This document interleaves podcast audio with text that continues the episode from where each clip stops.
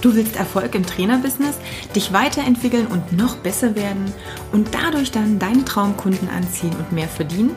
Dann bist du hier genau richtig. Ich bin Katja Kraumann und ich zeige dir, worauf du dich fokussieren solltest und mit welchen Strategien du dein PT-Business aufs nächste Level bringst.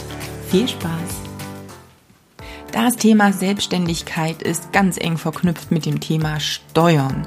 Und das ist ein ja, Steuerdschungel, wie ich auch schon in der, ähm, in der Headline geschrieben habe. Denn wenn man sich nicht mit dem Thema auskennt, ist es nicht ganz so einfach wirklich durchzusehen. Ne? Wo muss ich wie, was, wo Steuern zahlen? Wie, kann ich was gegenrechnen? Ähm, was muss ich direkt versteuern? Was gibt es für verschiedene Arten der, der Steuer? Ähm, Geschichte. Also hier möchte ich Licht ins Dunkel bringen mit Andreas Inderau. Er ist derjenige, der mich in meinen Steuersachen auch berät. Und ja, ich wünsche dir ganz viel Spaß. Kleiner Hinweis noch für alle Newsletter-Abonnenten. Ähm, kein Stress, wenn viele Infos sind und ihr nicht mitschreiben könnt. Im Newsletter mache ich das automatisch wieder, dass ihr die Zusammenfassung in PDF-Form auch nochmal im Newsletter geschickt bekommt. Ich wünsche dir ganz viel Spaß und ja, bis bald. Ich habe es, glaube ich, in einem der vorherigen Posts oder äh, Podcasts schon mal erwähnt. Ich habe ganz viele Fragen immer zum Thema Steuer und so die ganzen grundsätzlichen Dinge, gerade von den Trainern, die sich aus einer hauptberuflichen oder aus einem hauptberuflichen Angestelltenverhältnis so langsam in die Selbstständigkeit begeben. Und hier muss man natürlich sagen, klar, also es ist jetzt keine kein Ersatz für einen eigenen Steuerberater. Und es geht jetzt auch nicht darum zu sagen, hey, das ist jetzt äh, Recht und Gesetz, aber es geht darum, dass du dir im Vorfeld schon mal dass sich einfach so ein paar grundlegende Fragen einfach klären und dass du ein bisschen mehr Durchblick durch diesen ganzen äh, Steuerdschungel hast und diese ganzen Regularien, die damit zusammenhängen, weil es ja doch ein ziemlich weites Feld ist und es macht einfach mehr Sinn, wenn du im Vorfeld schon so ein bisschen eingegrenzt hast, was ähm, ist überhaupt für mich zutreffend dann kannst du natürlich da nochmal ganz gezielt mit deinem Steuerberater, mit dem Finanzamt oder mit wem auch immer nochmal Fragen auch klären. Und dafür habe ich einen Gast heute jetzt neben mir sitzen. Das ist nämlich mein Vertrauenssteuer, äh, Buchhaltungs, äh, Hilfs, was auch immer, Mann für alles, Andreas in der Au.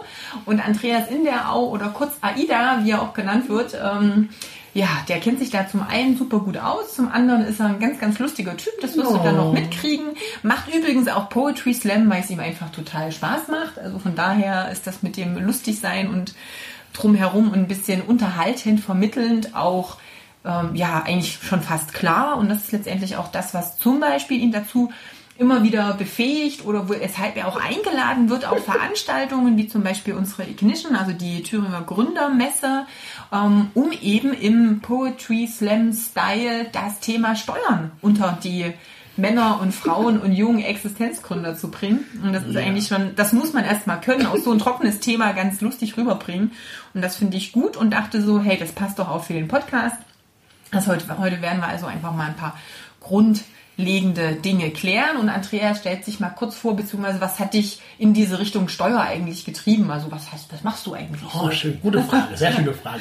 ähm, hallo, ich bin Andreas Inderau von Saida. Ja, ich bin Diplom-Finanzwirt. Ich war Vertreter des Landes Baden-Württembergs in der Bundesarbeitsgruppe Einkommensteuer, habe also auch einige Formulare selber mitentwickelt. Sorry dafür. Ähm, Bin dann aber irgendwann nach Thüringen, ich war damals Baden-Württemberg, bin nach Thüringen zurückgezogen und war da erstmal beim Steuerberaterkanzlei, habe dort als Steuerberater ein bisschen gearbeitet und habe dann gedacht, ach naja, mache ich mehr Poetry Slam und habe dann mehr Poetry Slam gemacht und dann kamen irgendwann die Künstler und haben gesagt, hey Andreas, ja mal fahren, du hast da ein bisschen Ahnung von Steuerrecht, kannst du uns ein bisschen helfen? Und da fing es an, dass ich so ein paar Workshops gegeben habe, Grundlagen Steuerrecht für Künstler, weil man muss so vorstellen, die haben keinen Businessplan, sondern sind irgendwann mit ihrer Kunst, konnten die davon leben. Auf einen Schlag so, ach krass, ich mache das, was ich will und verdiene damit mein Geld. Und da muss man erstmal erklären, was für Steuerarten es gibt und so ein paar grundlegende Sachen. Ja, und dann äh, habe ich mich irgendwann daran selbstständig gemacht, weil die ganzen Künstler wollten immer mehr Betreuung, immer mehr Nachfrage und Angebot Nachfrage ist halt, ja, war ein großer Schritt vom Beamtentum zur Selbstständigkeit. Meine Mutti hat es nicht so gefeiert, aber jetzt äh, bin ich doch ganz glücklich. Und das ist ja letztendlich genau das, wo es vielen Trainern auch so geht, die dann sagen, hey, Sport, das ist einfach mein Hobby, das mache ich nebenbei vielleicht schon sehr lange. Ich bin auch gut drin, ich kriege ein gutes Feedback, das ist eigentlich so das, was ich gerne auch hauptberuflich machen möchte. Oder jemand kommt aus dem Grundberuf, ist aber vorher angestellt mhm. und dieses, ich mache das jetzt auf eigene Faust, weil ich möchte mein eigener Chef sein. Das sind natürlich bei vielen so diese Hauptbeweggründe. Also am Ende auch ähnlich wie bei dem Künstler. Es ist mhm, halt so mein genau. Hobby und ich will das jetzt zum Job machen. Und klar, ähm, wer sich im Sport gut auskennt, muss sich nicht zwangsläufig mit diesem ganzen Steuergedöns auskennen.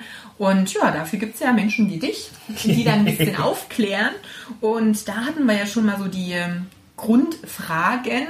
Und mir geht es da zum Beispiel auch mal, was ganz oft gefragt wird, das Thema Freiberuflichkeit und Gewerbe.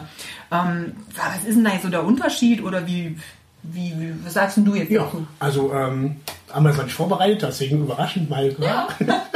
ähm, es gibt so eine schöne Eselsbrücke, die heißt gewerblich alles, was du mit der Hand machen kannst und freiberuflich, was du mit dem Kopf machen kannst. So, als wenn du Künstler bist und darüber nachdenkst, wow, hier, ich habe eine tolle Idee und mal da was, ist künstlerisch, ist dementsprechend ähm, freiberuflich. Wenn du es mit der Hand machst, zum Beispiel das Handel betreibst, Handel, Gewerbe, da ist auch Prostitution, ist natürlich auch dann.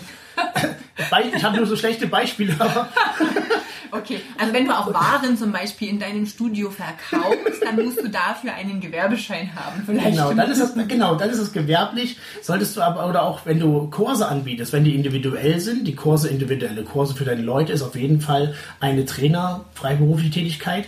Machst du auch immer dasselbe Programm, standardisiertes Programm, man so sagt. Also ich mache immer denselben zwei Schritt Kurs das ist mein Ding, das mache ich immer durchgehend, egal wer da ist, dann kann es irgendwann natürlich auch zu einer ähm, gewerblichen Tätigkeit sein, weil es immer standardisiert ist. Man kann sich vorstellen, wie zum Beispiel der Künstler, der einen Stuhl designt, und das ist natürlich das Kunstwerk, dann kommt Ikea und verkauft diesen Stuhl, äh, produziert den 10.000 Mal diesen Stuhl und verkauft ihn, dann kann man nicht mehr von einer künstlerischen Tätigkeit ausgehen. Mhm. Und so ist auch, wenn man zum Beispiel Vorträge hält, wenn man also standardisierte Workshops macht, also äh, individualisierte Workshops gibt, immer so eine gewisse naja, Lehrertätigkeit, man muss sich individuell darauf einstellen, etc. Wenn du mhm. immer nur das gleiche Programm, das gleiche Produkt verkaufen möchtest, dann bist du wieder in der Gewerblichkeit. Das Finanzamt übrigens, äh, ganz wichtige Fun Fact, das Finanzamt möchte immer, dass, dass ihr zum Gewerbeschein wechselt. Also ihr wollt immer Gewerbeamt also ich wollte immer so ein Gewerbeamt machen wollen. Ich muss gerade ein bisschen äh, überlegen, wie ich meine Sätze zu Ende bringe.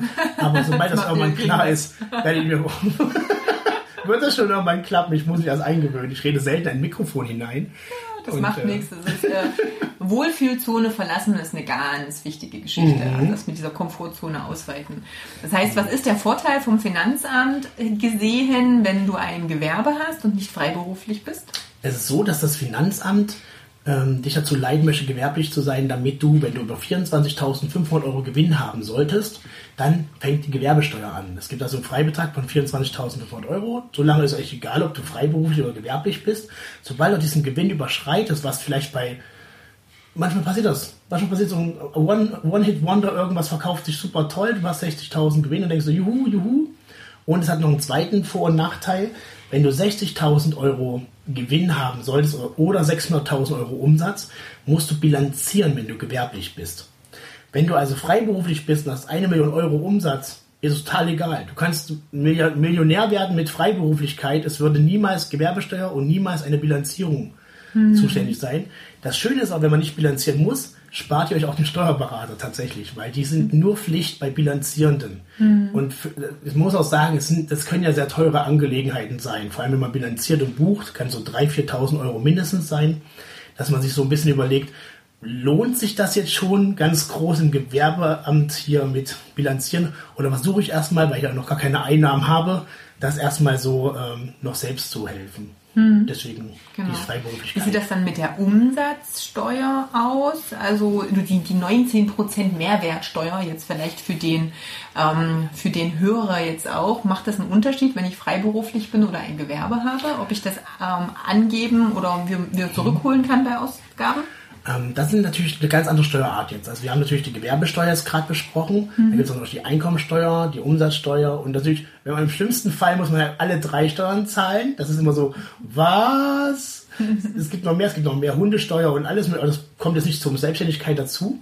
Ähm, die Umsatzsteuer, wie der Name schon sagt, bemisst sich nach dem Umsatz. Mhm. Das Witzige ist, die deutsche Umsatzsteuer ist dasselbe wie die europäische Mehrwertsteuer. Mhm. Also ihr müsst keine Angst haben, dass ihr Mehrwertsteuer und Umsatzsteuer zahlen müsst. Es ist exakt dasselbe. Also es ist, viele haben mal Angst, was ist da die Mehrwertsteuer und die Umsatzsteuer, wo ist der Unterschied? Es ist genau das Gleiche. Mhm. Deswegen äh, können wir hier, ob wir Mehrwertsteuer oder Umsatzsteuer sagen, ist egal. Die Umsatzsteuer bemisst sich, mh, also so ist es, dass alle Unternehmen müssen Umsatzsteuer ausführen, abführen und bei, mhm. also einnehmen und wieder abführen als mhm. Finanzamt. Aber das ist natürlich ein Riesenaufwand, wenn du sag mal, du verkaufst ein, ein Pulli und jetzt müsstest du auf einmal Mehrwertsteuer machen, eine Umsatzsteuerprüfung oder eine Umsatzsteuererklärung abgeben, kannst die Vorsteuer ziehen von den ganzen Sachen, das ist ein riesen Hackmack und dieser Büro bürokratische Mehraufwand ist so viel, naja, anstrengender als das, was eigentlich mhm, aufwendiger, los, aufwendiger mhm. als Lohn wert ist. Und da hat man gesagt, okay, alle, die unter 17.500 Euro Umsatz haben, Umsatz, nicht Gewinn, also was man einnimmt, Aha, mhm. wer unter 17,5 ist, der hat ein Wahlrecht, ob er Umsatzsteuer machen möchte oder nicht. Mhm. Er kann sagen, optieren nach Paragraph 19 Kleinunternehmerregelung. Mhm. Dementsprechend macht man es aus Vereinfachungsgründen und sagt, hey, bin ich unter 17,5, prima, mache ich keine Mehrwertsteuer. Sollte man unter 17,5 sein und trotzdem die Mehrwertsteuer ausführen wollen, ist man auch verpflichtet, fünf Jahre lang Mehrwertsteuer abzuführen durchgehend. Ja. Es ist also eine eigene Entscheidung, eine Messungsgrundlage. Wenn ich viele Ausgaben habe, lohnt es sich tatsächlich die Mehrwertsteuer zu ziehen, weil man da auch die Vorsteuer ziehen kann von den Sachen, die ihr gekauft habt. Ähm, wenn ihr aber mehr Einnahmen habt und weniger Ausgaben, lohnt es sich tatsächlich erstmal den Ball flach zu halten und die Mehrwertsteuer außen zu lassen, weil auch der bürokratische Wahnsinn dann erstmal vorbei ist. Dann habt ihr mhm. nur brutto und alles ist einfacher. Erstmal. Genau, also am Ende, und das ist halt nochmal so fürs Rechnen eine wichtige Geschichte, für den Endkunden, also wenn ihr mit dem Tra also ja, einem Endkunden ein Personal Training macht, ist es dem ja egal, ob ihr jetzt eine Mehrwertsteuer damit ausweist auf der Rechnung oder nicht. Im Normalfall kann er das Training jetzt nicht irgendwie mit gegenrechnen. Es sei denn, ihr habt viel mit Firmen zu tun. Dann könnte das für eine andere Geschichte sein. Aber für alle die, die wirklich hauptsächlich Endkunden haben, ist es den Endkunden egal. Für dich ist es dann nicht unbedingt egal, denn das wäre so das Beispiel, wenn wir sagen, ähm, du möchtest 100 Euro für ein Personal Training als Preis ansetzen und die 100 Euro sind jetzt brutto, ne, dann heißt es, wenn du als Kleinunternehmer giltst, sind die 100 Euro deine. Du musst mhm. also davon jetzt keine 19% Mehrwertsteuer abführen. Wenn du aber nicht mehr unter diese Kleinunternehmerregelung fällst, dann führst du davon 19% ans Finanzamt ab. Oder wenn du das eben netto behalten möchtest, müsstest dann 19% obendrauf schlagen. Und dann macht das für den Endkunden natürlich einen höheren Preis. Also von daher, gerade für die, die sich vielleicht auch nebenberuflich selbstständig mhm. machen und das langsam aufbauen, ist es durchaus überlegenswert, dann zu sagen, ich fange erst mit der kleinen Unternehmerregelung an.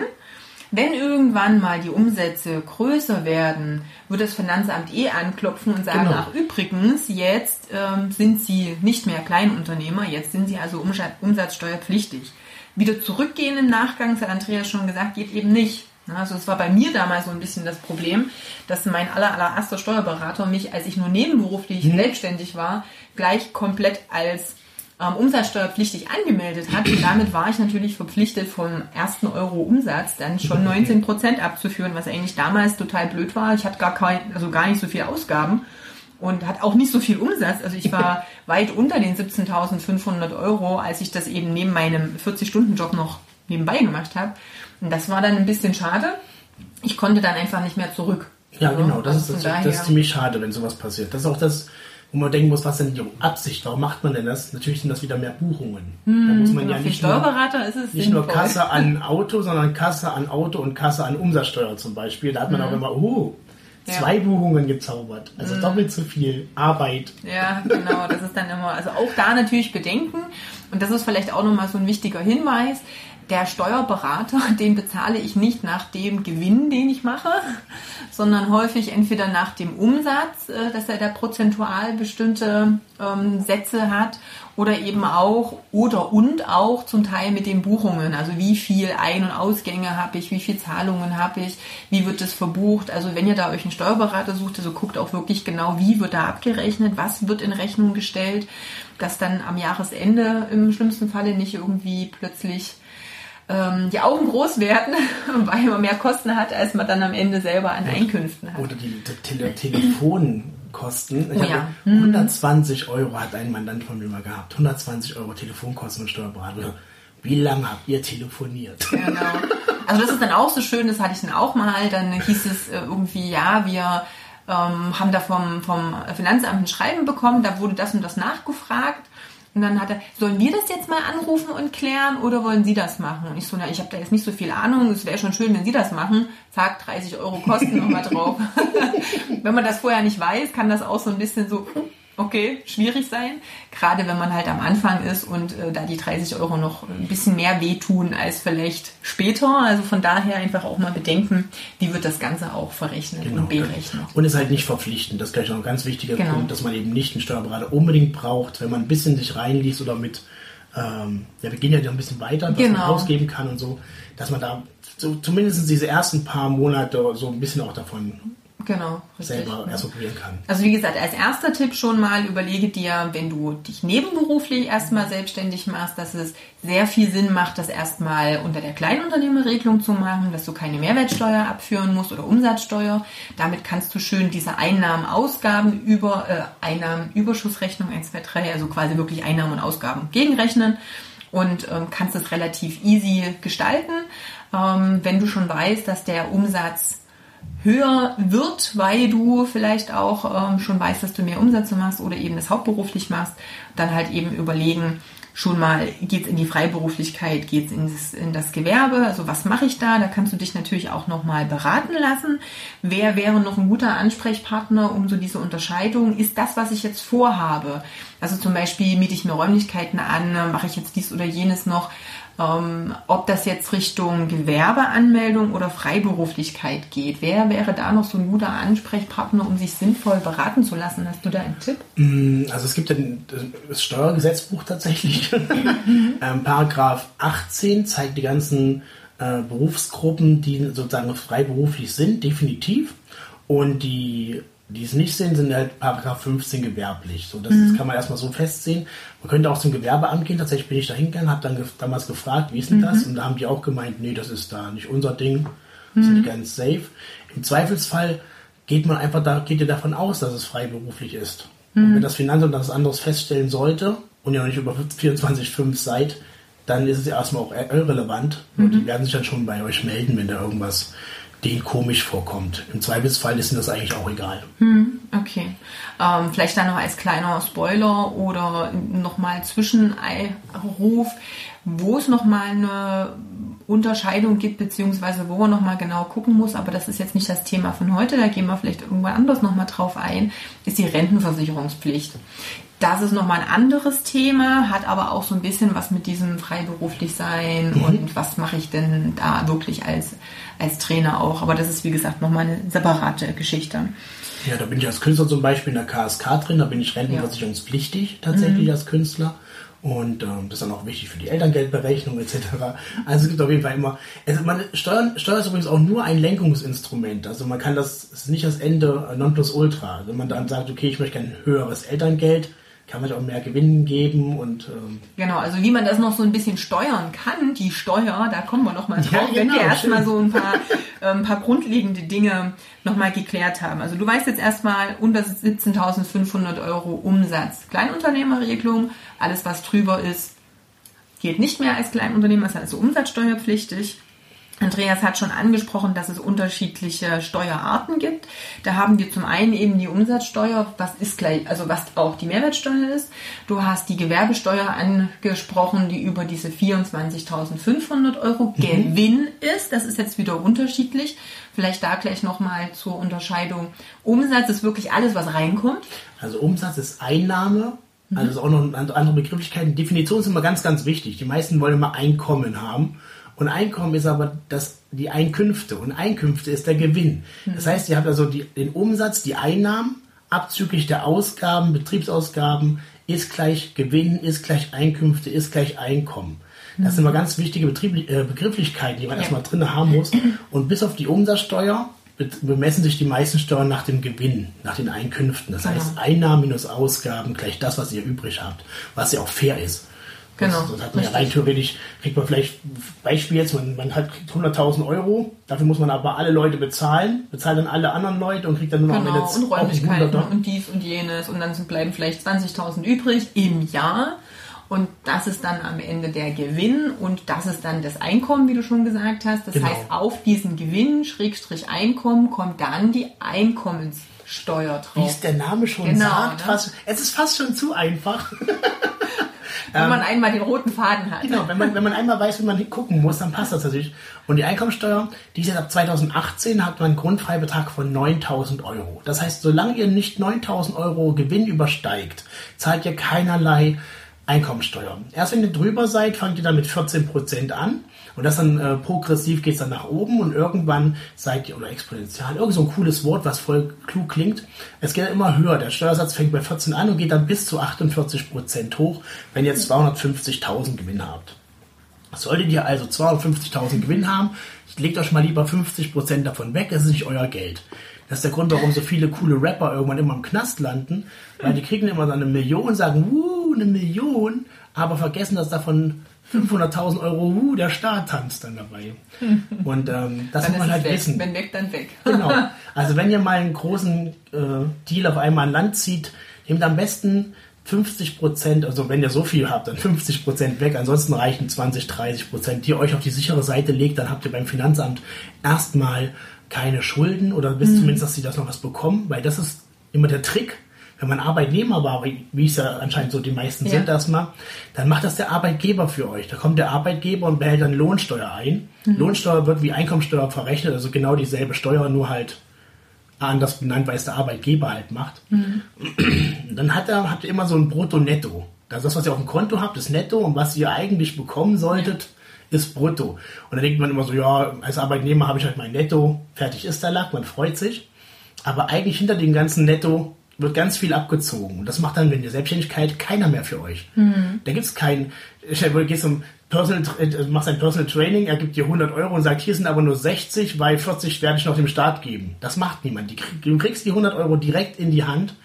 Und jetzt muss man, entweder macht man so klug und legt 19% Mehrwertsteuer nach rechts und legt dann noch die 30% Einkommensteuer nach links und die anderen 50%, die behaltet ihr dann bei euch auf dem Konto. Man muss so ein bisschen sich dann Ja. selbst organisieren, strukturieren, damit man nicht aus Versehen denkt, man hat voll viel Geld und hat gar nicht so viel Geld. Das ist Richtig, das ist so ein traurig. bisschen die Gefahr. Und da haben wir mit äh, Christine Descher gibt's da Ah, schon schön, einen äh, schönen Podcast, wo sie so ein bisschen dieses Mehrkontenmodell auch erklärt. Mhm. Also auch wirklich mal sagt, okay, ähm, alles was reinkommt, das muss ich im optimalen Fall, so wie du es schon gesagt hast, am besten auf mehrere Unterkonten verteilen, damit ich weiß, okay, eben hier geht immer meine Mehrwertsteuer, lege ich mir schon zur Seite, dann eben Einkommensteuer, dann habe ich vielleicht noch ein Weiterbildungskonto, wo ich sage, okay, jeden Monat so und so viel Prozent, damit ich mich eben weiterbilden kann. Dann kommt noch ein bisschen was für privat äh, drauf, weil da habe ich natürlich auch äh, Ausgaben und ich will vielleicht auch nur was sparen. Also es macht Sinn, das aufzudröseln, damit ich am Ende wirklich weiß, was ist denn jetzt übrig und nicht einfach alles ausgebe und dann kommt plötzlich die Steuer und dann habe ich dieses Geld nicht mehr auf der hohen Kante. Genau. Das ist gerade so am Anfang eben eine, totales Umdenken, weil die Andrea schon gesagt hat, dass vorher letztendlich der Arbeitgeber für dich macht und so musst du das halt jetzt übernehmen. Und das ist gerade, wenn du anfängst, wirst du ganz häufig ja auch nur auf quartalsmäßige, also wenn du umsatzsteuerpflichtig sein solltest, geht's ja auch bei der Umsatzsteuer schon los, dass es dann am Anfang ganz oft erstmal auf quartalsmäßig umgebucht Nee, wird. nee, im ersten Jahr tatsächlich machen, das Finanzamt weiß ja gar nicht, was du machst und die Okay. machen im ersten Jahr gar nichts. Also genau, dann So, noch schlimmer. Dann, Im ersten Jahr machen sie gar nichts, dann bist du auf einmal, machst du eine Umsatzsteuer- und Einkommensteuererklärung, dann fällt auf, oh, du bist umsatzsteuerpflichtig. Und dann machen die im nächsten Jahr aber auch nichts. Und irgendwann, ähm, also wenn sie merken, du bist umsatzsteuerpflichtig, und irgendwann kommen sie dann so und sagen, ja, ähm, wir hätten dann doch gerne das Geld von den letzten Jahr und dann noch die Quartalszahlung, die wir ihnen noch gar nicht gesagt hatten. Und dann sitzt man da so und muss auf einmal so sein, also einmal war es im Dezember so, bei einem meiner Mandanten haben wir im Dezember die Steuererklärung gemacht und musste im Dezember seine gesamte Umsatzsteuer fürs Jahr vorher und nachher Also genau, zahlen. für das Also Laufende kom- und für das Vorherige. Das Genau, kann das, natürlich. Das äh, tat dann richtig weh, weil du hast dann auf einmal sagen, was für zwei Jahre Hm. auf einem Schlag in einer Zahlung, das tut dann richtig weh. Das war dann wirklich. Das muss man natürlich auch erstmal haben. Also Genau. deswegen macht es wirklich Sinn, sich da ähm, echt auch ähm, Gedanken über seine Einnahmen und Ausgaben zu machen und dann wirklich schon zu gucken, dass ich immer noch was zur Seite lege. Ähm, wir kommen nochmal kurz zurück zur Einkommensteuer. Wie gesagt, Es gibt einen Freibetrag von 9000 Euro. Jetzt könnte man sagen, okay, 9000 Euro ist jetzt erstmal nicht viel, weil ich, das ist ja pro Jahr, nicht im Monat. ähm, Ja, ja. Das heißt, das sind ja keine 800 Euro im Monat. Ähm, was, wenn ich jetzt meinen Gewinn erstmal habe? Vielleicht macht es dann Sinn zu gucken, ich habe meine Einnahmen, haben wir schon gesagt, und ich habe meine Ausgaben. Dann habe ich meinen Gewinn. Jetzt kann ich den Gewinn, davon gehen ja aber auch noch so hier und da noch mal ein paar Dinge mit ab, die nicht direkt erstmal zu den geschäftlichen Ausgaben Genau. gehören, die auch schon wieder den Gewinn etwas schmälern bezüglich die- Einkommensteuer. Das muss man das muss man ein bisschen unterscheiden. Der Gewinn bleibt natürlich dann gleich. Also wenn du den Ja. ein, betriebliche Einnahmen abzüglich betrieblicher Ausgaben ist dann der betriebliche Gewinn. Und der wird festgestellt. Und zwar durch die Einnahmenüberschussrechnung. Das können wir dann später noch. Und das wird übertragen auf die Anlage S, wo ihr eure Gewinn übertragt. Anlage S ist aber nur ein Teil von vielen anderen Einkünften, die ihr haben könnt. Vermietung, Verpachtung, Rente, Kapitaleinkünfte und all die anderen Sachen. Und dann wird es eben alles sammatiert. Und dann kommt dann am Ende ein zu versteuerndes Einkommen raus, oder zumindest ein Gesamtbetrag der Einkünfte. Also von allen Möglichkeiten, die ihr Geld verdienen könnt, wird das zusammengenommen. Und dann könnte davon abgezogen eben die Krankenversicherung, die haushaltsnahen Dienstleistungen, wenn jetzt zum Beispiel ihr jemand habt, der bei euch daheim putzt oder jemand, der bei euch einen Schornsteinfeger macht oder Hausmeister. Die Betriebskostennebenabrechnung ist auch meistens ein Teil davon, haushaltsnahe Dienstleistungen, wie zum Beispiel ja, der, der Schornsteinfeger oder sowas. Dann zahlt ihr nicht ihr persönlich, sondern manchmal auch eure Vermieter, Verwaltungsgesellschaft, das können wir absetzen. Dann gibt es noch Spenden, Unfallversicherung, Haftpflichtversicherung, Kfz-Haftpflichtversicherungen und ähm, ja, so vielen anderen, was haben wir noch? Spenden, habe ich das schon gesagt? ich weiß Spenden nicht. hast du schon gesagt, ja. Unterhaltszahlungen, wenn ihr da was habt. Da gibt es viele Möglichkeiten, wo ihr da eure Einkünfte erhöhen könnt. Äh, ausge äh, Entschuldigung, äh, erniedrigen könnt. eure Einkünfte erniedrigen könnt. Aber es gibt natürlich auch die Möglichkeit, auch die zu erhöhen außerhalb dessen. Zum Beispiel, wenn ihr Elterngeld bekommt oder ähm, Arbeitslosengeld 1 oder Insolvenzgeld, Krankengeld. Auch das ist natürlich, das erhöht dann wieder diesen Betrag. Das sind so Sachen, wo man eben noch außerhalb des, der Einnahmenüberschussrechnung seine Genau. Steuern noch ein bisschen variieren kann. Genau, das ist halt in dem Sinne ganz wichtig, weil zum Beispiel die Krankenversicherung gerade bei Selbstständigen ja doch immer doch wieder im Posten ist. also genau. ich sag mal, wenn ich jetzt mal nur ganz pauschal sage, irgendwo um eine Summe reinzuschmeißen, keine Ahnung, 300 Euro als, nur als Beispiel, dann sind das ja Monat, trotzdem dreieinhalbtausend Euro im Jahr. Und da das wieder runterzurechnen von dem Gewinn, das macht ja natürlich schon ein Genau, bisschen also durfte was. man jetzt schon 12.000 gewinnen. Genau, haben. wenn ich das mit draufrechne auf diesen Freibetrag von 9000 Euro, dann habe ich da letztendlich da auch noch was davon. Genau, super.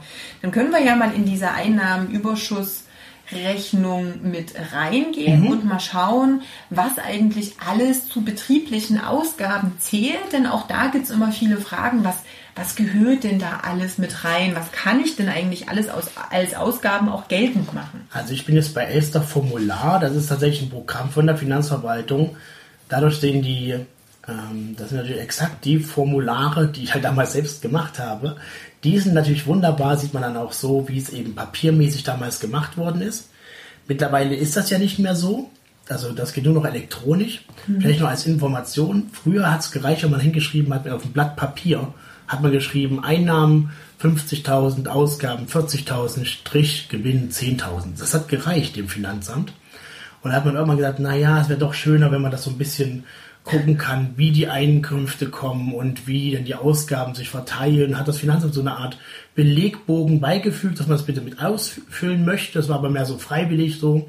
Irgendwann aus diesem Freiwilligbogen hat man dann Kennzahlen gegeben und irgendwann war das Pflicht und mittlerweile muss es elektronisch ver ver- verifiziert abgegeben werden beim Finanzamt und das ist dann auch das bindende, äh, bindende Ding, Gedöns. Ihr wisst, Sprache ist nicht so mein Ding. Jedenfalls ist diese EUR, ist diese EUR auf jeden Fall von ziemlich unwichtig auf sehr wichtig gegangen. Und ähm, ja, da gibt es dieses schöne erste Formular. Das Wichtige ist vielleicht noch, bei der äh, ähm, Es gilt das Zufluss-Abfluss-Prinzip. Das heißt, es ist total egal, wann ihr die Rechnung gestellt habt. Es ist egal, in welchem Zeitraum ihr diese Rechnung gestellt habt. Wichtig ist, wann kam das Geld, wann habe ich das Geld bezahlt. Das heißt, wenn ihr zum Beispiel einen riesengroßen Job macht im Dezember, also innerhalb des Jahres ist egal, aber wenn ihr bei eine Jahressteuer ist, aber wenn ihr im Dezember einen riesengroßen Job gemacht habt, was weiß ich, ein groß, der größte Riesenfirma. Personal Trainer, Riesenfirmen-Event, so was ich, 200.000 Euro in einer Stunde, was, wie immer halt. Ähm, und ihr kriegt das Geld aber erst am, sagen wir, am 12.01. des nächsten Jahres. Da seid ihr in dem gesamten Jahr vorher, habt ihr das Geld nicht, egal ob ihr es gemacht habt, ob ihr die Rechnung in dem Jahr gestellt habt, ist dann entscheidend, wenn das Geld kommt. Also guckt vor allem über Jahresende, ähm, Kontoauszüge, kam das Geld, kam das Geld nicht, muss ich es mit reinnehmen, muss ich mit reinnehmen. Manchmal kann man da auch ein bisschen sag mal, spielen, es steuern. es steuern, indem man sagt, okay, jetzt habe ich schon 17.499 Euro Umsatz gemacht, ich stelle die Rechnung einfach erst im nächsten Jahr. Und so, und da hat man, hups, die 17,5 wieder erreicht, äh, nicht erreicht und kann dann wunderbar im nächsten Jahr noch ohne Umsatzsteuer leben, wenn man das denn möchte. Und das wollte ich auf jeden Fall sagen, weil es auch für eure Ausgaben gilt. Wenn ihr also Ausgaben habt, geht das immer nur dann, wenn ihr sie nach Paragraph 11 Einkommensteuergesetz, um da mal ein bisschen klug zu wirken, Zuflussabflussprinzip, wann ihr es bezahlt. Es gibt nur eine Ausnahme, wenn ihr wiederkehrende, Ausnahmen, äh, wiederkehrende Ausgaben habt, wie zum Beispiel Telefonkosten. Die sind regelmäßig, jeden Monat. Und wenn ihr da mal bis zum 10. des nächsten Monats zahlen solltet, kann es noch, wenn die Fälligkeit im letzten Jahr war, also sprich Dezember, Telefonkosten für Dezember, zahlt ihr am 2.1. Dann seid ihr innerhalb des nächsten 10 Tageszeitraums und dann fällt es wieder zurück in den Dezember. Ist ein bisschen tricky, gar nicht so schwer wie man. Muss immer 10 Tage noch ein bisschen mehr merken bei Regelmäßigkeiten. Ansonsten ist es doch immer nur dann, wenn es bezahlt wird. So, jetzt gucken wir mal, was wir Ausgabenmöglichkeiten haben. Ähm, diese Liste ist auf Seite 2, hat eine ganze Seite nur Ausgabenmöglichkeiten, die das Finanzamt anbietet. Und da gehe ich einfach mal durch, weil es macht mega viel Spaß, macht zum Beispiel Waren und Rohstoffe, Hilfsstoffe und Nebenkosten. Wenn ihr als zum Beispiel T-Shirt selber druckt und ihr kauft euch die Garn und Faden, könnte man das da reinnehmen. Bezogene Fremdleistungen, zum Beispiel ihr habt gebrochenes Bein und jemand anderes muss für euch den Kurs halten. Und der stellt euch eine Rechnung. Dann ist sozusagen wie ein Subunternehmen. Jemand, der genau das macht, was du auch machst, der ist dann sozusagen euer Fremdleistungsubunternehmer und die könnt ihr dann dort geltend machen. Ist ganz gut, wenn ihr so Leute habt, die genau, für euch Trainer, arbeiten, die, Trainer, genau. Oder aber, wie wäre es denn auch, wenn ich jetzt zum Beispiel sage, ich gebe jetzt so ein bisschen Bürokram ab und habe da jemand, der stundenweise mir ein bisschen beim Abheften meiner Quittungen oder beim Eingeben irgendwie hilft. Oder meine Website ähm, mir hilft, das jetzt irgendwie auf Vordermann zu bringen. Ja, bei, der Webseite, bei der Webseite würde ich lieber auf Werbekosten gehen, kommen wir noch ah, dazu. Okay, weil das ist dann, das sieht das, das, wenn es irgendwann mal, wenn ihr Verluste macht, wie ohne Ende, Ne, wenn ihr ganz viel Verluste macht, dann sagt das Finanzamt irgendwann, okay, ist Liebhaberei. Hm. Ihr macht es ja ohne Gewinnabziehungsabsicht. Aber ich sage, guck mal, ich habe ja ganz viel Werbekosten investiert. Ich investiere in meine Firma, um zu bewerben, um größer zu werden. Okay. Sieht das Finanzamt das lieber. Deswegen ah, versuche ich da lieber in die Werbekosten zu Schiene gehen, wenn jemand Webseite macht oder, ja. oder sowas. Ah, sehr ja? ja? wieder ein guter Hinweis. Natürlich. So, da haben wir die AFA. AFA für unbewegliche Wirtschaftsgüter. Ab 2018 ist das so, dass wenn ihr euch was kauft, was über 800 Euro ist. Also ähm, ein Anlagevermögen, was über 800 Euro wert ist, zum Beispiel ein Laptop. Ein Laptop kostet meist 900 Euro oder 801 Euro. Dieser Laptop müsst ihr dann auf mehrere Jahre abschreiben. Und zwar ist es so, dass ihr, wenn ihr 800 Euro bezahlt für einen Laptop, habt ihr nicht 800 Euro ausgegeben, sondern ihr habt einen 800 Euro teuren Laptop. Das ist ja genauso viel wert.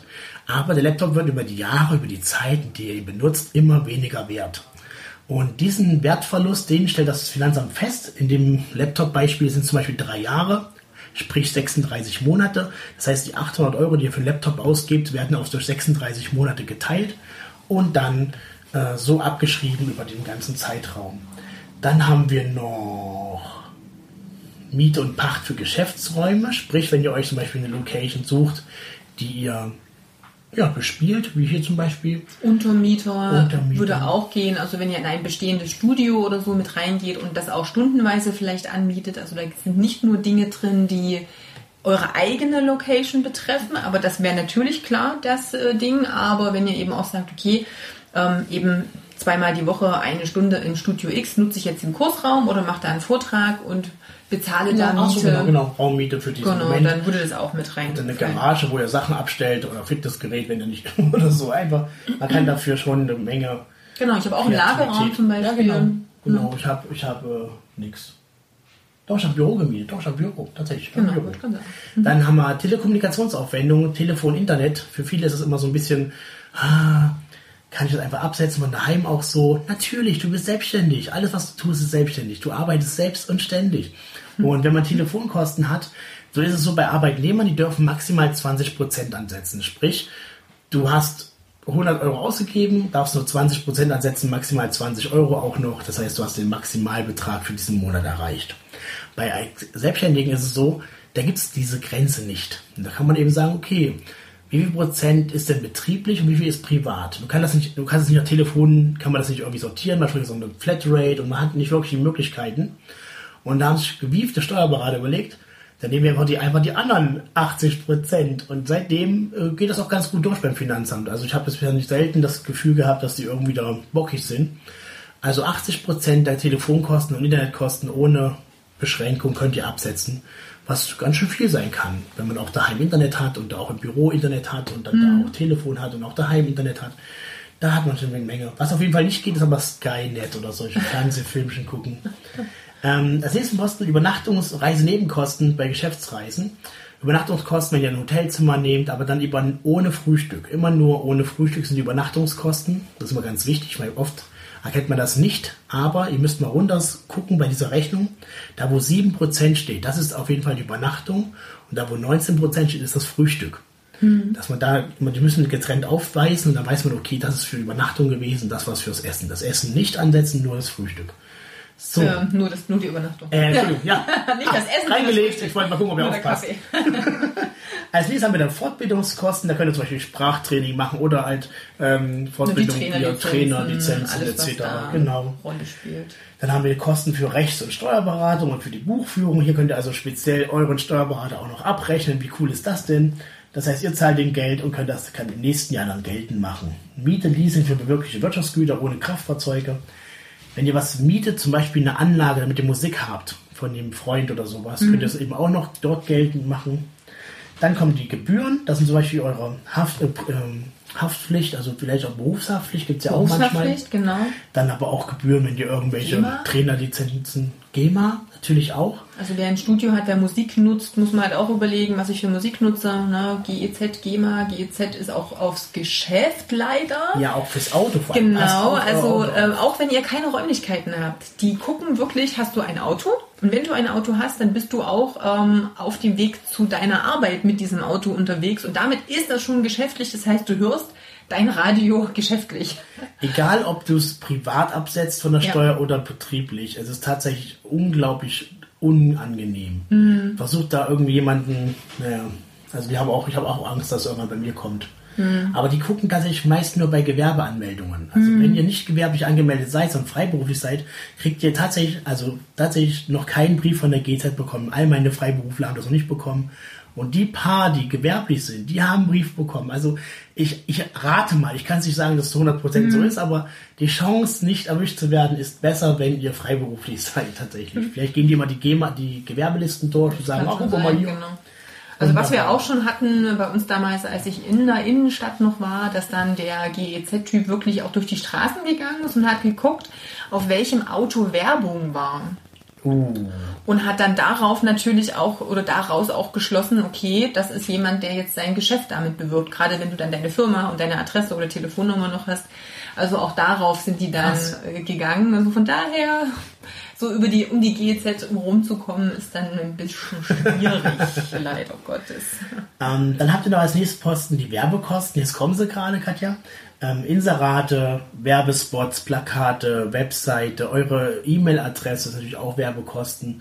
Man könnte natürlich auch die E-Mail-Adresse als Telefon Telekommunikation machen, aber da können wir nur 80% absetzen. Also Ja, machen wir es lieber als Werbekosten, dann kriegen wir 100% abgesetzt. Genau. Also gewusst wie. Also E-Mail-Adresse nochmal so als Info, wenn du eine Website hast, dann hast du ja auch deine, deine, deine Domain. Hm, genau. Und äh, dass diese Kosten, das ist dann eher Werbekosten.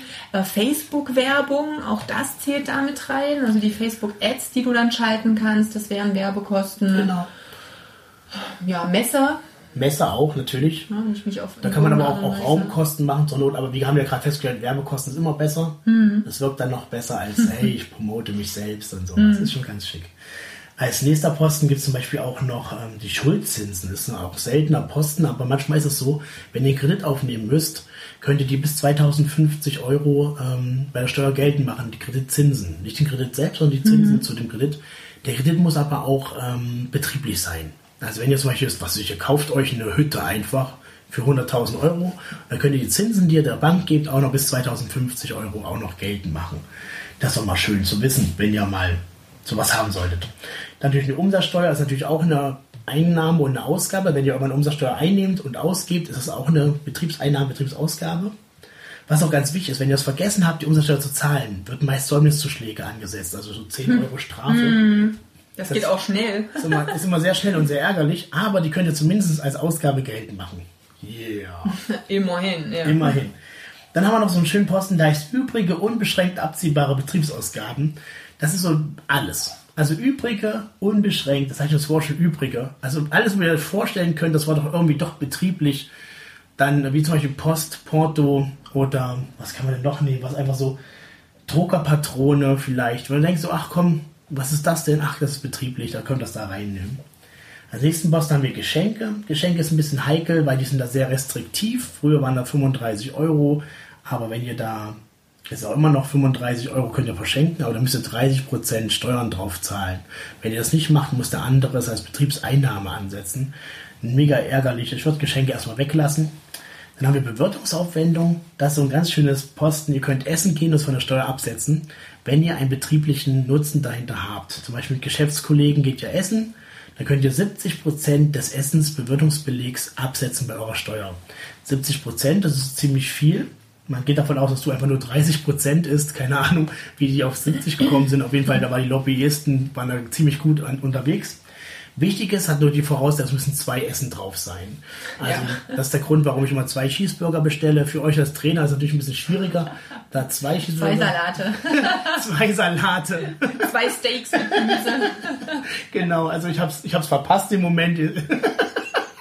Aber tatsächlich, ähm, dann schreibt ihr halt hin, mit wem ihr essen wart und wie, wie, warum der Grund, warum ihr da essen wart.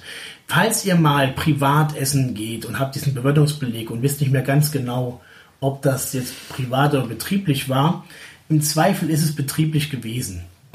Wenn ihr euch über betriebliche Belange auch unterhalten habt. Genau, weil Es ist immer sehr gut, mit, mit Geschäftspartnern essen zu gehen, weil es ist selten so, dass man sich nicht über das Geschäft unterhält.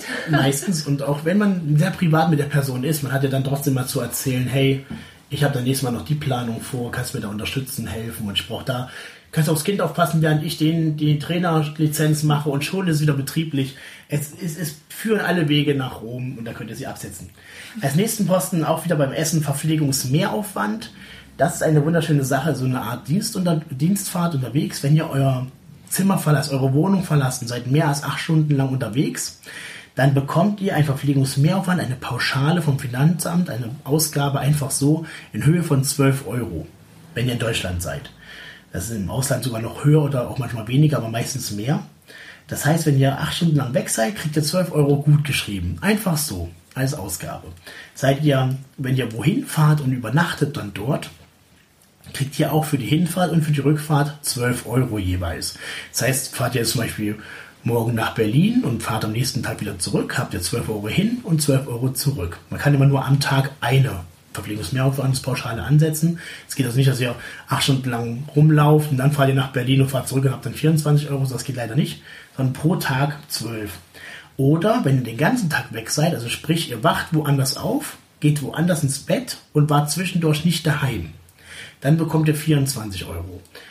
Das ist also, wenn man sozusagen einen, einen Tag in Berlin verbringt, komplett ist man die Hinfahrt hin, hat den ganzen Tag in Berlin und fährt am nächsten Tag zurück. Dann übernächsten Tag zurück hat man 48 Euro Betriebsausgabe, ohne dass ihr wirklich Geld ausgegeben habt.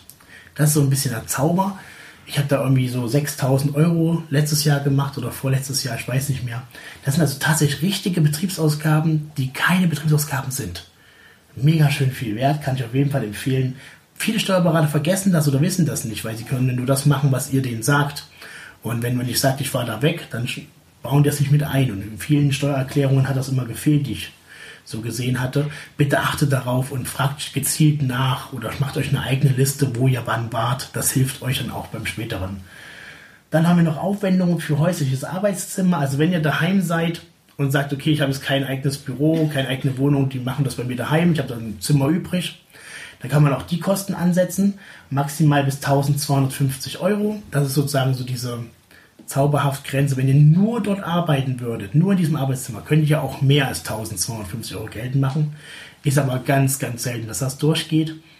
Was man vielleicht auch noch wissen sollte, ist, dass dieses Arbeitszimmer auch sehr restriktiv behandelt wird. Es darf also kein Durchgangszimmer sein, außer das Durchgangszimmer zum Schlafzimmer.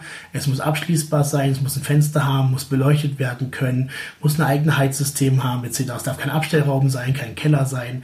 Ihr seht schon, da gibt es eine Menge Menge Ärger, es darf keine Couch drin sein, kein Fernseher und so. Das sind alles Sachen, die gegen ein Arbeitszimmer sprechen, sondern mehr für eine private Nutzung.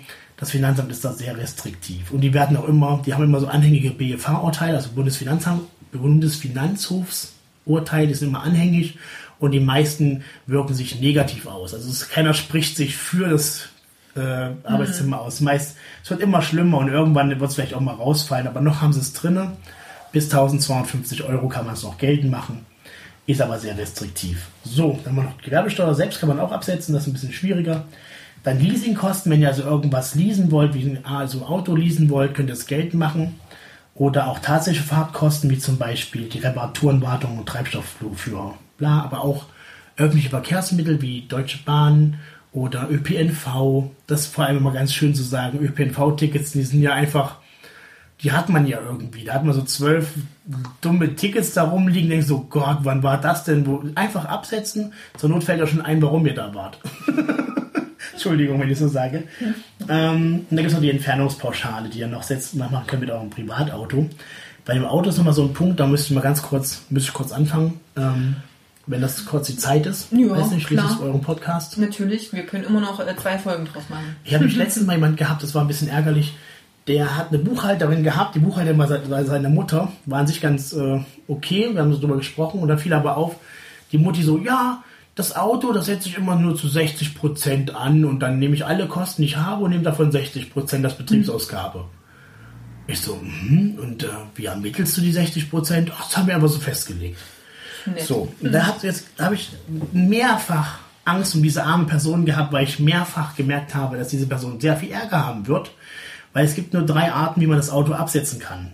Also zweimal betrieblich, entweder betrieblich mit äh, Fahrtenbuch oder betrieblich mit der 1%-Regelung oder man hat es im Privatvermögen. So, das sind die drei Möglichkeiten, die ihr habt. Im besten Fall nehmt ihr das Fahrtenbuch. Ne? Da ihr Fahrt halt, schreibt überall auf, wo ihr wann wart und bekommt dann anteilig zu den betrieblichen Fahrten, zu gesamten Fahrten, könnt ihr all eure Kosten wie Tankbelege, Kfz, Haftpflichtversicherung und alles mögliche daran absetzen. Das ist natürlich wunderbar. Es gibt nur ein großes Problem. Das Finanzamt liebt Fahrtenbücher, weil sie da am meisten ändern können. Wenn nur ein Fehler, wenn nur ein Kilometer falsch geschrieben ist, wenn nur irgendwelche Sachen doppelt oder man merkt, dass ihr so, so hintereinander geschrieben habt, es nicht fortlaufend ist oder irgendein Indiz, dann wird das gesamte Fahrtenbuch nicht anerkannt. Und manchmal bei Betriebsprüfungen sogar für drei Jahre rückwirkend nicht. Also wenn ihr in einem Jahr einen Fehler habt, werden drei Jahre rückwirkend nicht anerkannt.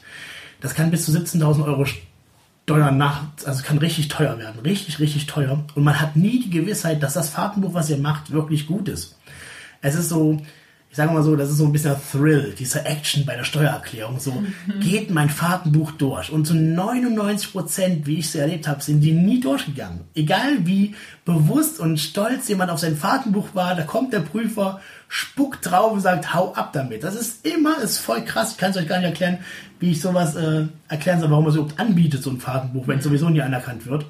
Jedenfalls würde ich euch vorschlagen, das Fahrtenbuch nicht zu nehmen, einfach, es sei denn, ihr wollt diese Angst haben. Wenn ihr diesen Thrill liebt, wenn ihr sagt so, Adrenalin bei der Steuer, das ist das, was mich antreibt, das ist das, was ich brauche, dann nehmt das Fahrtenbuch. Ansonsten gibt es nur noch zwei andere Möglichkeiten, denn wenn das Fahrtenbuch nicht anerkannt wird, fallt ihr automatisch in die 1%-Regelung.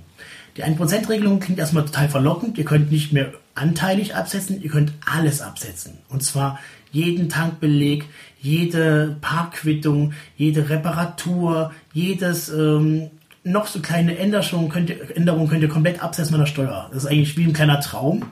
Es gibt nur eine, ein kleiner negativer Punkt und das ist, ihr müsst 1% als das nette Brutto-Nettenwert, Bruttolistenpreis des Autos als Einnahme ansetzen. So, nun ist aber so, dass die Autos Bruttolistenpreis immer der Neuwagenwert. Also wenn ihr euch einen gebrauchten Wagen holt, Gebrauchtwagen für 4000 Euro, der war früher aber mal 30.000 wert, nur als Beispiel. Dann werden von 30.000 Euro 1% genommen, das sind 300 Euro plus Mehrwertsteuer, weil Bruttolistenpreis sind 360 irgendwas, sagen wir mal 360 Euro. Und dann werden die 360 Euro jeden Monat bei euch als Einnahme versteuert. Und natürlich erhöht das den Umsatz. Ne? Deswegen auch die Steuerberater immer gern darauf plädieren, ein äh, Auto betrieblich nutzen zu wollen, nur so als kleine Nebeninfo. Mhm. Und habt ihr 360 mal 12, das sind 3600 plus nochmal 700, 4300 Euro als Einnahme. So, darauf müsst ihr Steuern zahlen, Umsatzsteuer zahlen, auf diese 4300 Euro. Und was habt ihr als Ausgabe gegenzusetzen? Ihr habt Tankquittung, vielleicht, vielleicht für 800 Euro, vielleicht eine Reparatur, die AFO vom Auto ist nicht viel, weil ja, war ja nur 4000 Euro wert. Also kommt vielleicht, wenn ihr Glück habt, kommt ihr vielleicht auf 2.000, 3.000 Ausgaben. Das ist am Ende, wenn ihr das Auto abgesetzt habt als Betriebsausgabe und es auch betrieblich auch nutzt, müsst ihr am Ende 1.000, 2.000 Euro mehr versteuern, mhm. als wenn ihr es nicht gemacht hättet.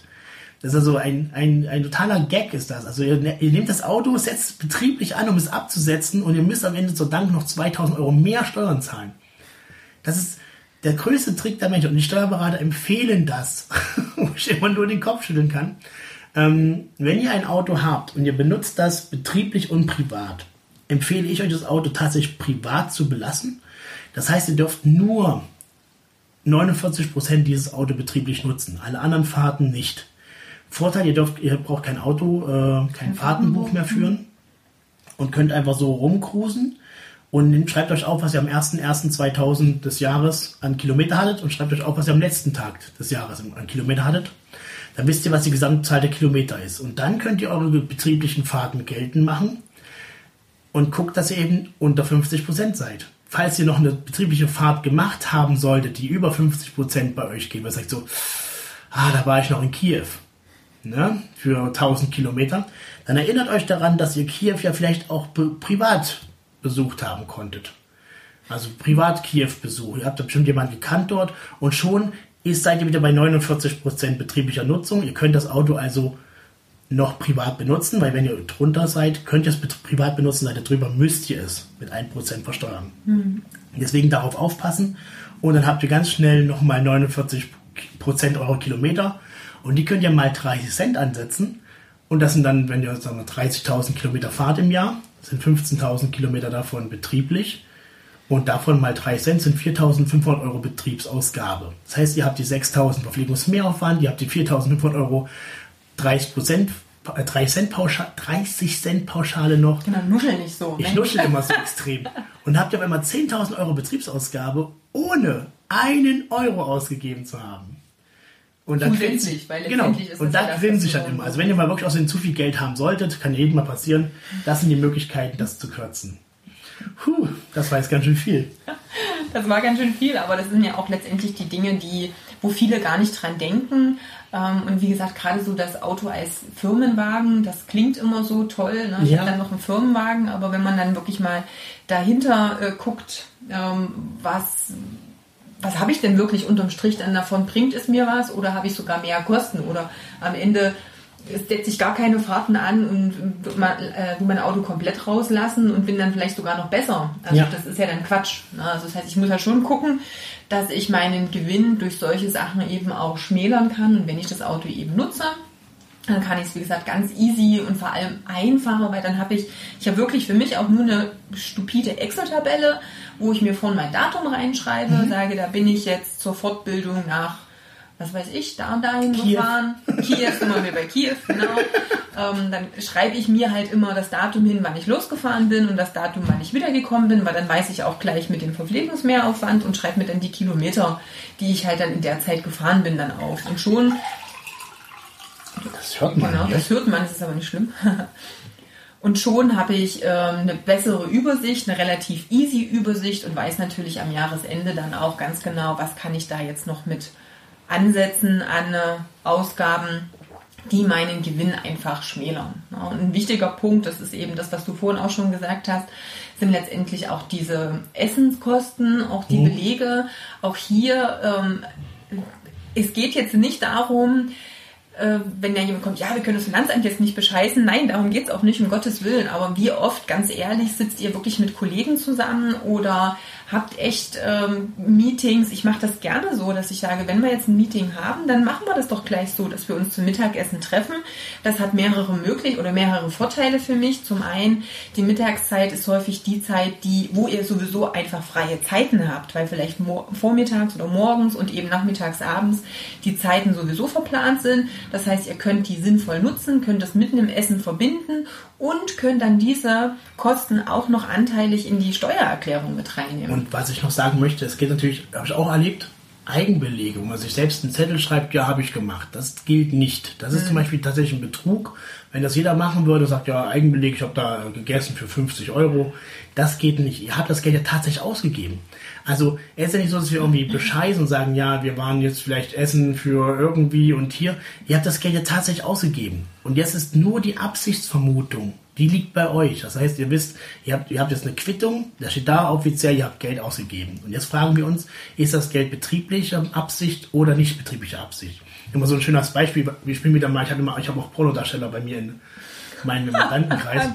Und ähm, wenn jetzt jemand ein Dildo zum Beispiel sich kauft, ist das natürlich privat. Definitiv privat. Aber wenn du Pornodarsteller bist, ist der private Nutzen eben weniger. Dann ist der betriebliche Nutzen auch immer höher. Und so muss man es auch ein bisschen sehen, warum kaufe ich mir Dinge, warum mache ich das? Und wenn ihr da den betrieblichen Nutzen seht, dann kann man es absetzen. Zum Beispiel bei euch ist, wenn ihr euch zum Beispiel das kann man nehmen, so ein, so ein mit Trainingsgeräte. So eine Handel zum Beispiel, ne? Oder ihr habt euch einen extrem komischen Briefbeschwerer geholt. Da könnten jetzt Leute sagen, ja, dieser Briefbeschwerer ist ja natürlich auch schon ein bisschen privat. Ist ja nur, das hängt ja nur rum. Aber ihr sagt, ja, aber den brauche ich zum Gewichte heben. Das ist mein Gewichtheber-Ding. Das ist halt mein Vorführeffekt-Ding.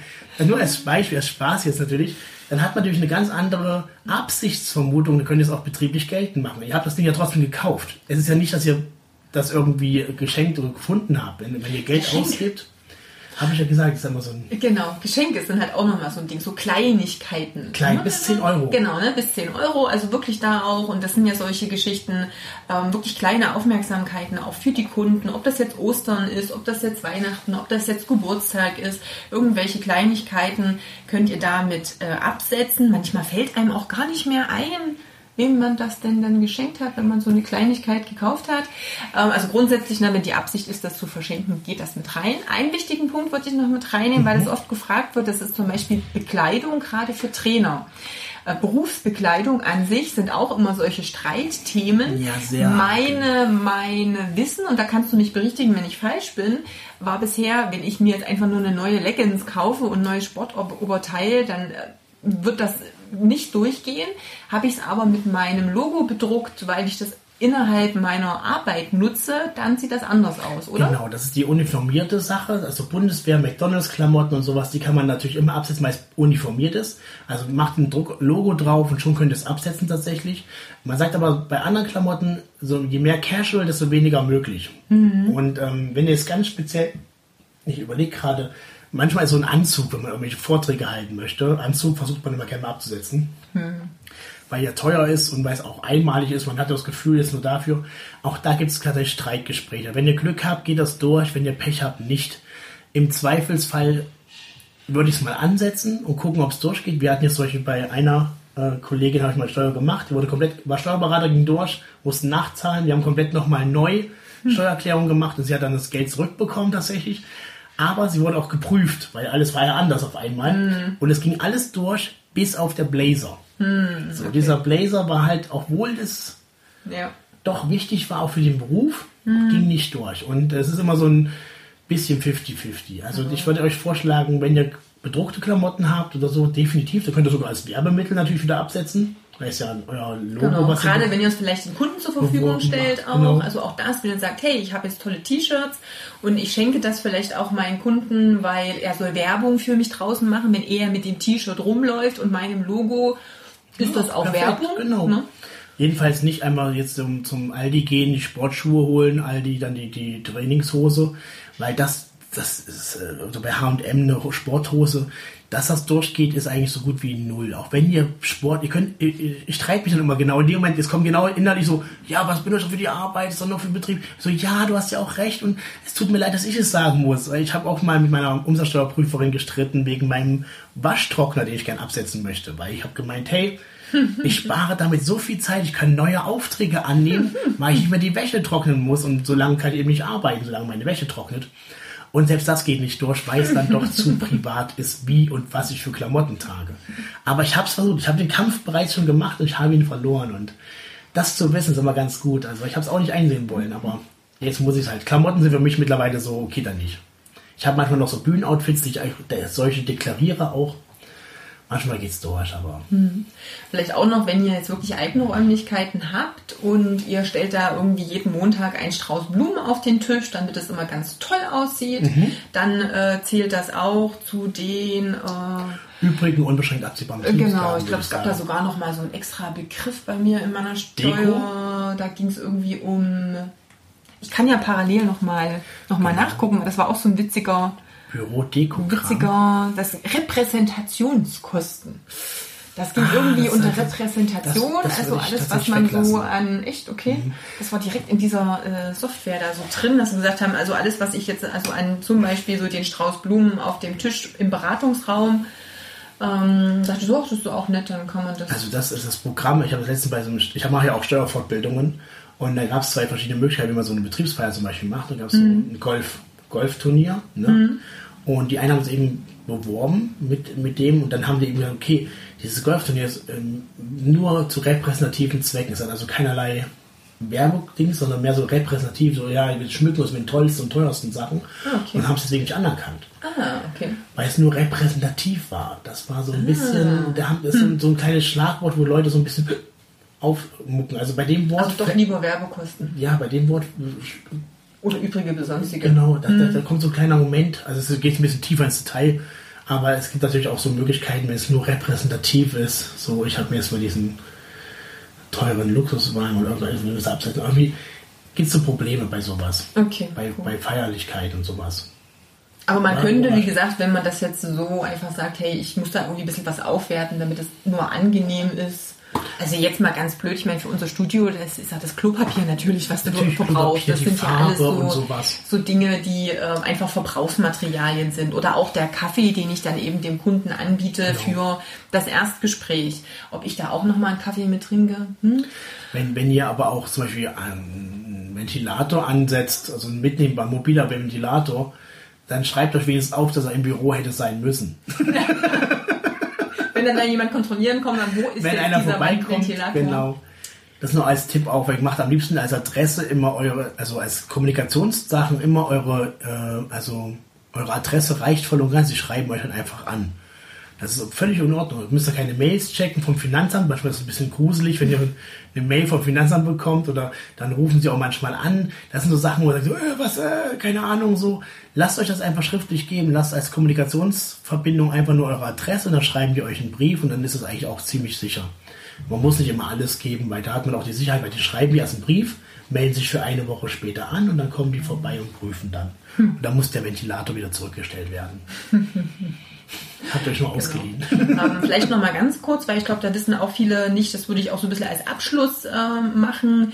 Äh, Du hattest vor uns mal ganz kurz so mit AFA und Abschreibungen und sowas. Also gerade so, wenn man jetzt mal in die Trainerrichtung reingeht, alles was jetzt so höherwertige Anschaffungen sind, da haben wir zum Beispiel sehr teure Trainingsgeräte, keine Ahnung, ich habe jetzt einen Rack was ich mir jetzt kaufe für was auch immer, 1000 Euro, einfach nur mal um eine Summe zu nennen, dann kann ich das eben nicht voll in den Monat mit reinnehmen. Das muss ich dann wirklich abschreiben. Oder auch der Laptop, den ich für die Arbeit nutze, auch der, es sei denn, er ist eben unterhalb des 800 Wertes. Euro bei 2018 hatte. Das wurde Okay. gerade erhöht. Mhm, genau. Ähm, also wenn es teurer ist, dann muss ich das eben dann auch abschreiben. Das muss man dann eben wissen. Das heißt, dann kann ich immer nur Hm. das, den Teil, ähm, den ein 36. ist es ganz oft bei drei Jahren. Genau, also nach Monaten. Bei fünf Ja. Jahren, wenn, also das meiste sind eigentlich fünf Jahre, dass man so 60 Monate nimmt, außer bei Laptops sind es halt sechs, drei Jahre. Mhm. Ähm, ein Klavier sind zum Beispiel, glaube ich, 13 oder noch mehr. Eine, eine mobile Orgelanlage, ich habe letztens geschaut, ist 50 Jahre. Das heißt, Ach du ein Haus muss man 50 Jahre abschreiben und eine mobile Orgelanlage. Also Vorsicht. Also falls jemand für sich mal eine mobile Orgelanlage haben möchte. Aber man muss es mal wissen, dass es sowas gibt, dass man 50 Jahre, ein halbes Jahrhundert diese mobile Orgelanlage. Überlegt euch, ob ihr mit 40 das noch kauft. Vielleicht überlebt ihr die Abschreibe, das Abschreibeende gar Ich nicht mehr. irgendwann so 88 Jahre, was hast, was, warum hast du immer noch deine, du musst ja dann immer noch deine Gewerbesteuer, also deine Gewerbesteuererklärung machen. Was hast denn die noch? Ja, ich habe damals eine scheiß Orgel gekauft. die machen heute noch Geld. Zwischendurch wieder verkaufen, dann sind zwar nochmal Einnahmen, aber äh, ja, schwierig. Das ist aber auch ganz wichtig. Also sprich, du hast das Rack gekauft, schreibst es ab, 60 Monate. Nach zwei Jahren überlegst du dir, dass du es verkaufst, weil du dir irgendwas Neues kaufst. Dann hast du natürlich das Problem, dass dieses Verkauf, dass der Verkauf auch wieder die Einnahme natürlich ist. Also das darfst du dann nicht einfach mal so ähm, verkaufen und Ja, genau, das dann privat. Da weil es ja dann betrieblich ist tatsächlich. Genau, und du lässt ist halt abschreiben und irgendwann, wenn es kaputt ist, schmeißt es halt weg. Genau, also nach den 60 Monaten könnte es sein, dass es einfach so arg benutzt ist, dass es einfach kaputt ist. Dann ist es auch abgeschrieben Genau. und dann kann man es auch aus dem Firmeninventar Dann ist so da rausschreiben. rausgenommen. Genau. genau. Also nach fünf Jahren darfst du es dann auch, also, in, also privat, Sollte es zumindest dann nicht so passieren. privat, genau, verkaufen eventuell. Eventuell. Eigentlich nicht, also, verschenken. Ja, genau, ja, verschenken. Ihr verschenkt es dann und dafür kriegt ihr dann irgendwas anderes. Richtig, Ein ein Dank. Du hast mich doch vorhin noch gefragt wegen Rechnungen, wie die aussehen. Richtig, eine ganz kurze Geschichte, weil das auch eine Frage heute war. Was sind so die wichtigen Dinge, die zu bedenken sind, wenn ich eine Rechnung stelle? Genau, es gibt ähm, Kleinstbetragsrechnungen, die sind bis unter 250 Euro. Die müssen nicht alle Kriterien einer richtigen Rechnung erfordern, äh, erfüllen. Aber sobald du über 250 Euro Beträge hast, müssen die nach Paragraph 14 Umsatzsteuergesetz alle Voraussetzungen erfüllen. Ich bin, gucke jetzt auch mal kurz, ob ich bei dir im Netz bin. Ich mal. Man könnte es einfach ganz einfach googeln, Paragraph 14 USTG. Ah, ich bin da nicht bei dir im Netz, wunderbar. Mhm, natürlich. Ah, läuft doch hier. So, warte. Das kann man wirklich, man kann wirklich googeln, Paragraph 14 USTG, macht Enter und dann geht dann immer zur Seite des Gesetze im Internet. Die ist total schön, weil die hat wirklich immer die aktuellen vom Bundesministerium, da steht da Paragraph 14, Ausstellung einer Rechnung und dann steht hier auch Paragraph 4, äh, Ab- Absatz 4. Eine Rechnung muss folgende Angaben enthalten. Den vollständigen Namen und die vollständige Anschrift des leistenden Unternehmens und des Leistungsempfängers, also sprich ihr und der das die Leistung empfängt, also dem ihr die Rechnung stellt.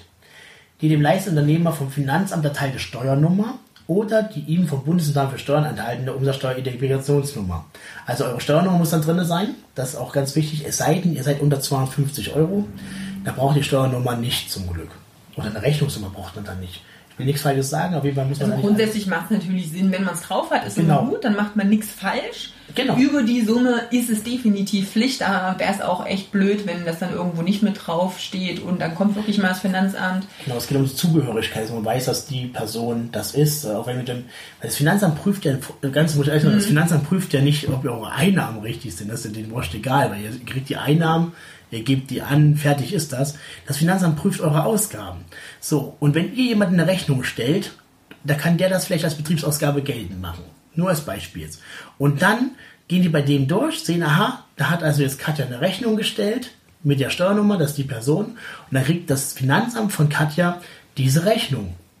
Und zur Prüfung, bitte schaut mal, das kriegt man Kontrollmitteilung, bitte schaut mal, ob sie diese Rechnung auch bei ihren Einnahmen drin hat. Und dann guckt das Finanzamt speziell nach den Einnahmen der Kontrollmitteilung, ob die drin sind. Wenn ja, alles cool. Wenn nicht, dann nein. Da gibt es nämlich richtig Ärger. Deswegen sage ich immer, stellt eure Rechnung richtig. Die werden auch in, kommen dann vielleicht auf euch zurück irgendwann später mal. Und alle Einnahmen, die ihr habt, wirklich auch versteuern, richtig ansetzen. Spielen kann man aber in Ausgaben. Und die Einnahmen müssen wirklich alle drinne sein.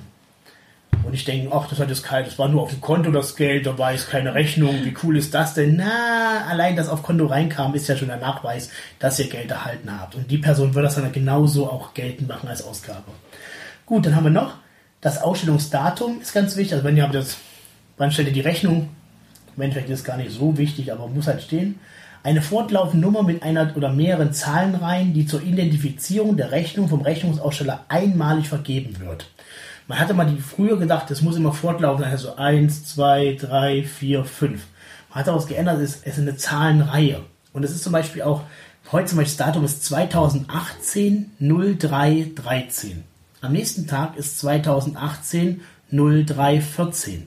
Er ist also fortlaufend. Es ist so weit fortlaufend, dass wir das ganze Jahr durchgängig so auch die Rechnung stellen könnten, wenn ihr wollt. Ihr müsst also vor allem wenn oft manchmal am Anfang so ein bisschen, man weiß nicht genau, habe ich schon eine Rechnung gestellt, mhm. habe ich noch nicht gestellt, das ist aber manchmal wirklich sehr, sehr kompliziert, weil man eben dann Nummer 8, Nummer 9, nochmal Nummer 9, Nummer, mhm, Nummer 9, C und dann hat man dreimal die Nummer 9. Ich mir so, wow, ach ja, ich hatte auf einem anderen Rechner und ich habe es schnell noch gemacht und dazwischen geschoben, geht dann auch nicht mehr.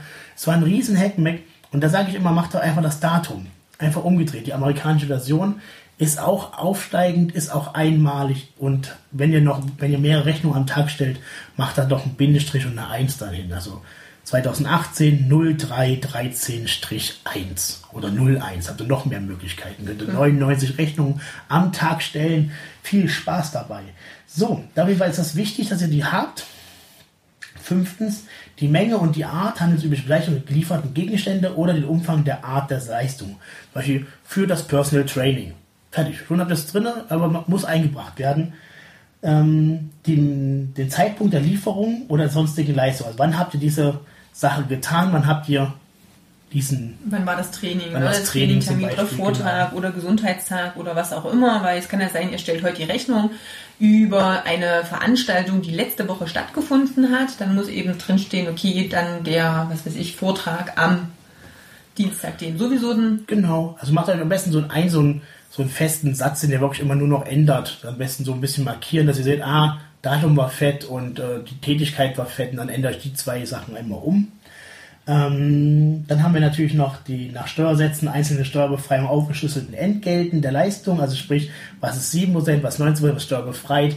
Braucht ihr es erstmal nicht so großartig, aber wenn man mehrere Steuersätze hätte, am Ende geht es jetzt darum, wenn du zum Beispiel jetzt Kleinunternehmer bist, also dass du noch unter diese 17.500 fällst, dann muss eh dieser Satz dann kommt, runter. Dann kommt der Satz, dann habt ihr keine Steuern, dann kommt der Satz ähm, nach Paragraph 19 optiert zur Kleinunternehmerregelung. Genau, und dann müssen eben nicht diese 19% drin sein. Wenn das, der Satz fehlt, dann geht man mehr oder weniger davon aus, dass du eben ähm, nicht Kleinunternehmer bist, sondern ganz normal umsatzsteuerpflichtig und dann steht eben dann entweder drunter, dieser Endbetrag enthält 19% Mehrwertsteuer in Höhe von oder es steht dann halt plus 19% und dann gibt es eine Endsumme. Also je nachdem, ob ihr eben die Dienstleistung netto oder brutto ähm, ausweist. Genau. Im Endkundenbereich ist es ja meist so, dass dann die, oder ist es eigentlich immer so, dass der Betrag die Umsatzsteuer enthält. Wenn ihr also sagt, hey, mein PT kostet 100 Euro, dann sind da die 19% schon drin.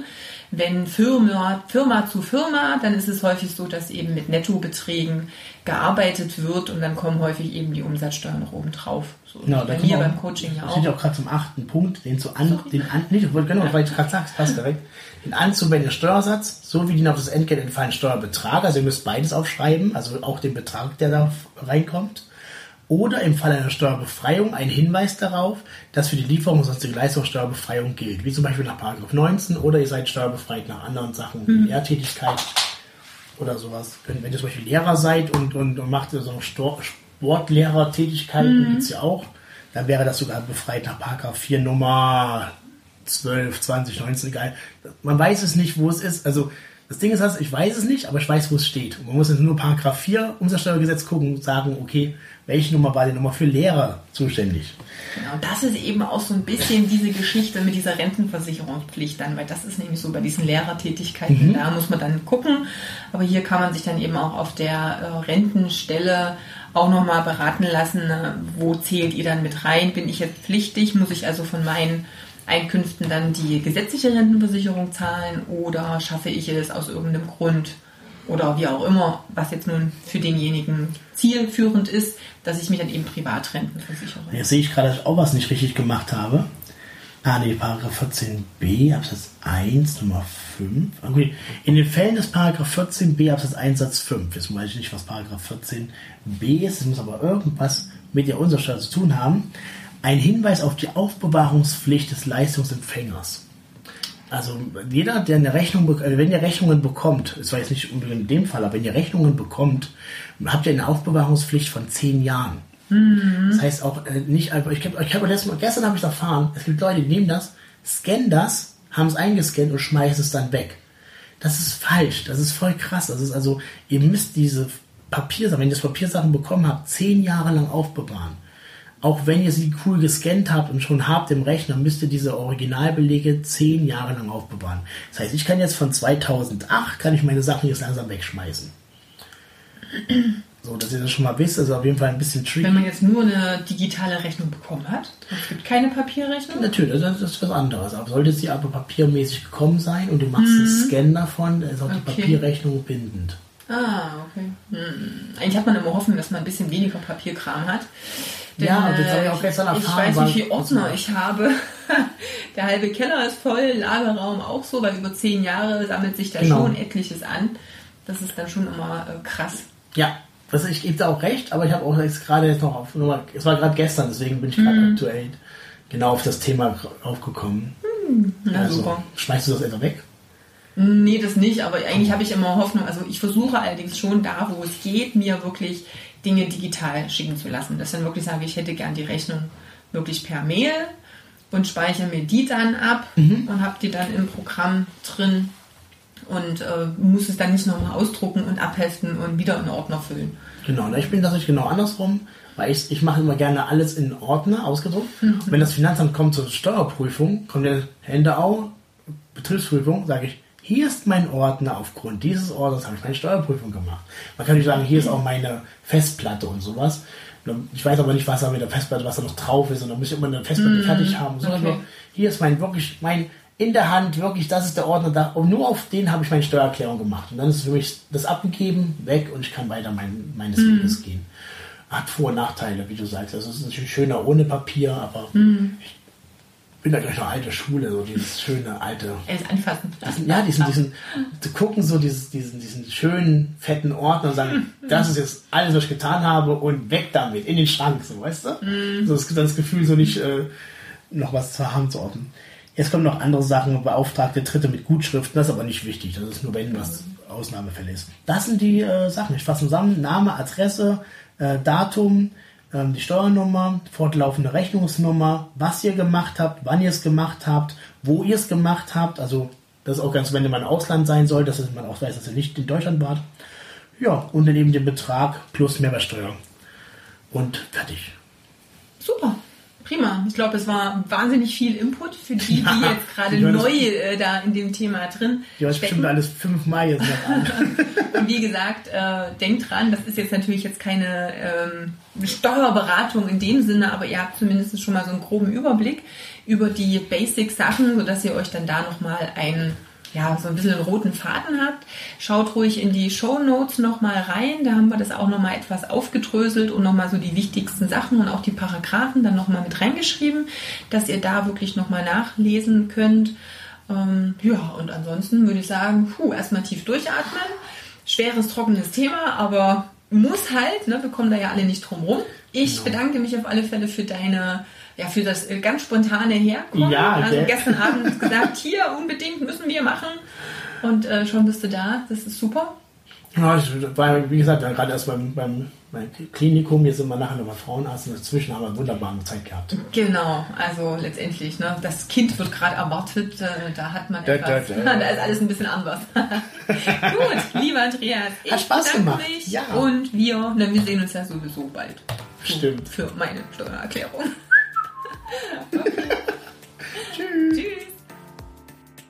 Puh, das waren ganz schön viele Informationen. Ähm, du kannst dir die Folge natürlich auch mehrfach anhören, weil wir haben natürlich viel Infos hier in eine Stunde hineingepackt.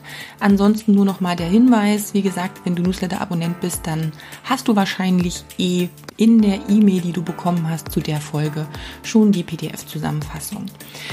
Ich freue mich, wenn du die Folge teilst, wenn sie dich interessiert, wenn du weißt, hey, derjenige braucht die Infos genauso und ansonsten hören wir uns natürlich in der nächsten Folge. Ciao.